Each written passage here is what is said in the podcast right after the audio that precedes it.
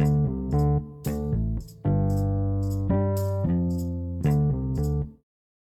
pessoal, eu estou aqui com a minha amiga Juliana. Bem-vindos a este canal mais uma vez. Ju e eu trabalhamos há muito tempo juntas. Ju, estou muito feliz é, de você ter aceitado esse convite e poder fazer parte também de mais um pedacinho aqui deste projeto que só cresce, né? Cada dia um convidado, as crianças também como protagonistas, está sendo bem bacana.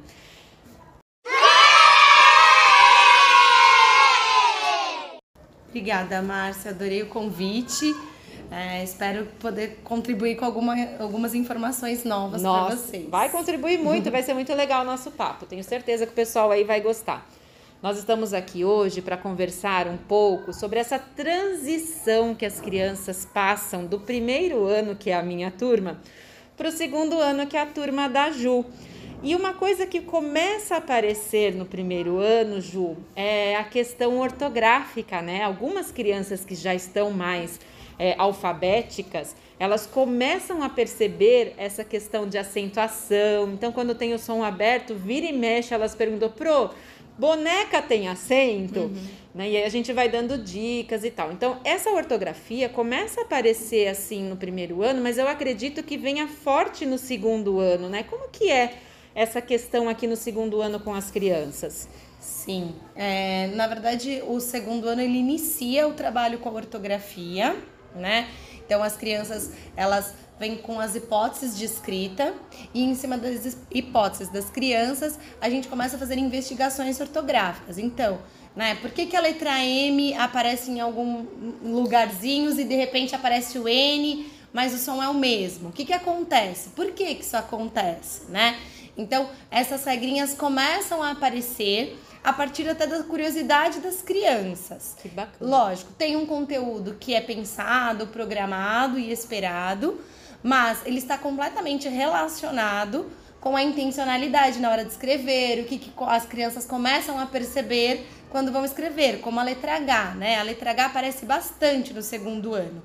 É, primeiro, o H no início da palavra, por exemplo, né? Que as crianças, poxa, não tem esse som, mas ela existe. Eles começam a ter Exatamente. esse olhar, né? Para as palavrinhas. É, principalmente a palavra hora, homem, hoje, que são palavras que aparecem muito no nosso cotidiano. E depois que o H no meio da palavra, dependendo de quem ele vem acompanhado, que letrinha, muda o som. E isso é uma grande curiosidade no segundo ano. Então, também é um outro trabalho com ortografia, de investigação, de olhar para as palavras, o que, que elas têm de parecido, o som. Ai, que legal. Ju, é, no primeiro ano já eu vejo que vem muita a euforia, a ansiedade das famílias, né? As famílias elas têm uma tendência a querer corrigir tudo que a criança faz. No primeiro ano, por exemplo, como professora, eu não faço correções efetivamente no caderno, porque eu entendo que as crianças estão num processo de construção dessa escrita, então eles estão o tempo todo pensando nessa escrita deles. E aí a gente vai dando dicas, vai fazendo é, painéis na sala para que eles possam ter um recurso de ir lá e olhar e poder tirar dúvidas. É, eu não risco a palavra e falo, olha, vem aqui e corrige. Não. A maioria das vezes eu trabalho com essa. É, com que eles tenham esse prazer de investigar quando é com H, quando é sem H, quando são dois R's ou dois S's, umas coisas assim. Porque lá no primeiro ano a gente não entra efetivamente na, na ortografia, como você falou, começa a aparecer aqui e a gente sabe que dá uma continuidade lá no terceiro ano. Mas como que vocês, é, vocês sentem também essa coisa da família querer corrigir o tempo todo, querer já dar pronta a resposta para a criança? Sim, percebemos. Na verdade, eu acho que é uma ansiedade natural, né? Dos pais olharem as crianças falando, nossa, ele está no segundo ano e ainda cometendo erros ortográficos, né? Até na maneira de escrever, na construção de uma frase. Isso não deveria mais acontecer. Não, pelo contrário, o segundo ano, ele ainda está dentro do processo de alfabetização. esse, tudo isso continua, né? É uma continuação do primeiro ano Sim. e que vai lá até o terceiro ano, né? Na verdade. É, só um parênteses, as famílias esquecem disso, né? Começou a alfabetização, na verdade, desde quando entrou na escola, mas que a gente dá uma ênfase maior, começa ali no primeiro ano e o ciclo se forma lá no terceiro ano. Então as, as famílias precisam ter um pouquinho mais de baixar um pouquinho essa ansiedade, né? É, eu acredito até que as nossas diretrizes agora da BNCC traz isso, né? Bem claramente do processo, dos desafios que vão aparecendo aos poucos, esse, esse, essa finalização vai acontecer mesmo lá no terceiro ano. Mas aqui também, eu peço muito para os pais deixarem as crianças arriscarem, escreverem da maneira que eles estão pensando também, porque esse é um momento importante de retorno, por exemplo, da lição de casa, em sala de aula, da gente conversar. Olha, apareceram, sei lá, para a palavra passarinho, cinco formas diferentes escritas, com dois S, com C cedilha, com H, sem H. E aí eu coloco todas essas palavras, essas maneiras diferentes na lousa, por exemplo, e a gente começa a discutir, pensar que som, o que, que parece mais, até encontrar a palavra. Isso faz com a turma parar, olhar para aquela palavra, pensar na escrita, no som. É, também eu, eu falo muito e converso com os pais que na hora que a fluência da leitura começa a aparecer, né? Eles começam a ler mais, a prestar mais atenção no que eles estão, estão lendo, para buscar uma interpretação. Eles também estão memorizando algumas palavrinhas que serão importante na hora da escrita, né? Então também esses erros tendem a diminuir, mas tudo o seu tempo. Aqui também, na hora da correção, é, inicialmente eu não faço X, a gente sinaliza e fala para a criança, ó, pensa que aqui tem alguma coisinha escrita errada. Vamos pensar juntos o que que tem.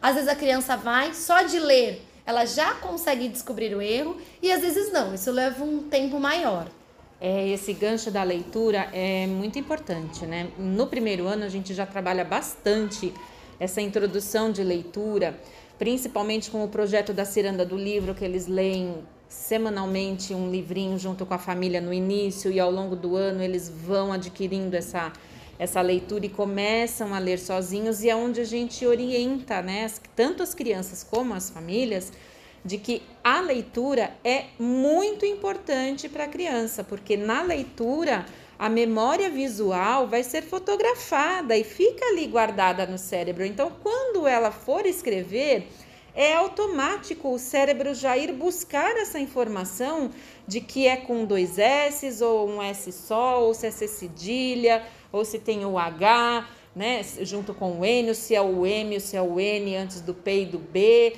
Então, assim, é, essa, essa conversa ela está sendo super produtiva, Ju, porque eu acredito que muitos pais têm, essa, têm essas dúvidas, né? E, e as crianças ficam naquela, naquela situação, né? Ah, eu tenho que escrever bem, eu tenho que fazer bem. Eles começam a se cobrar muito com Sim. isso. Isso é um risco, né? É, é perigoso isso até. Porque a criança tem que fazer o processo naturalmente acontecer, ela não pode ser pressionada, senão ela vai travar, né, Ju? Sim, e acredito, é, é o olhar para a segurança da criança. Então, assim, eu brinco com os pais que não é um abandono na hora da lição de casa. Eles podem estar próximos, e eu acho que isso ajuda um pouco também a criança se sentir um pouco mais segura, mas tentar intervir o, me, o mínimo possível. Lógico, se a criança te pergunta, né, faz uma pergunta, essa palavra está escrita corretamente, ela sabe que o adulto já sabe a forma correta. Então não dá para o pai falar, ah, não sei, uhum. né? O pai, lógico, naquele momento pode auxiliar. O que eu insisto é no, na questão assim: a criança não te perguntou, escreveu e o pai foi lá e falou: olha, mas aqui tá tudo errado, Exatamente. vamos começar de novo. Então, é, isso eu acho que é, é, o, é o lance. Então, assim, você pode ajudar? Sim. Quando a criança te procura, quando você percebe que realmente ali para um enunciado a criança está com uma dificuldade numa interpretação. Então, é importante os pais estarem perto, mas não muito perto, né? Exatamente. né?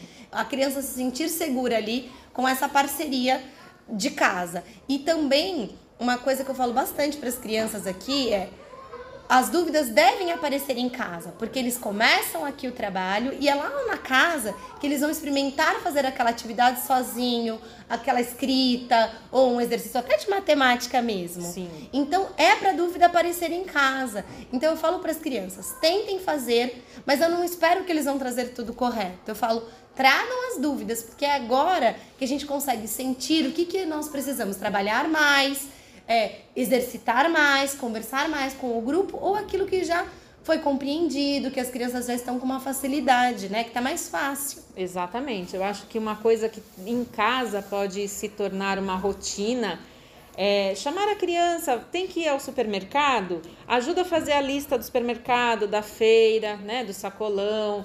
Ah, vai fazer uma viagem, faz uma lista do que, que vai precisar levar para essa viagem, na mala, o que, que precisa ter na mala.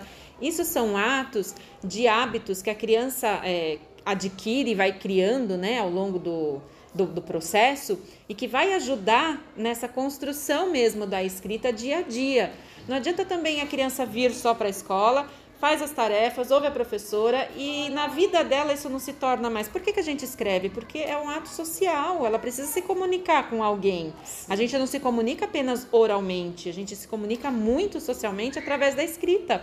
Né? É, nos suportes, livros, revistas, gibis, qualquer coisa, tem muito material escrito e que está em constante contato com a criança todos os dias.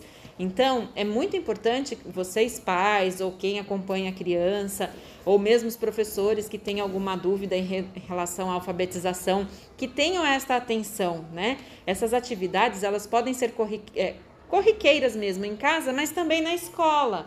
Não é só o conteúdo do, do livro didático que vai ajudar essa criança. Perfeito. A gente sempre tem uns projetozinhos, uma, uma dinâmica a mais algo, ah, fui fazer um passeio na, na escola mesmo, e aí a gente pode promover uma situação de escrita do que, que eles viram.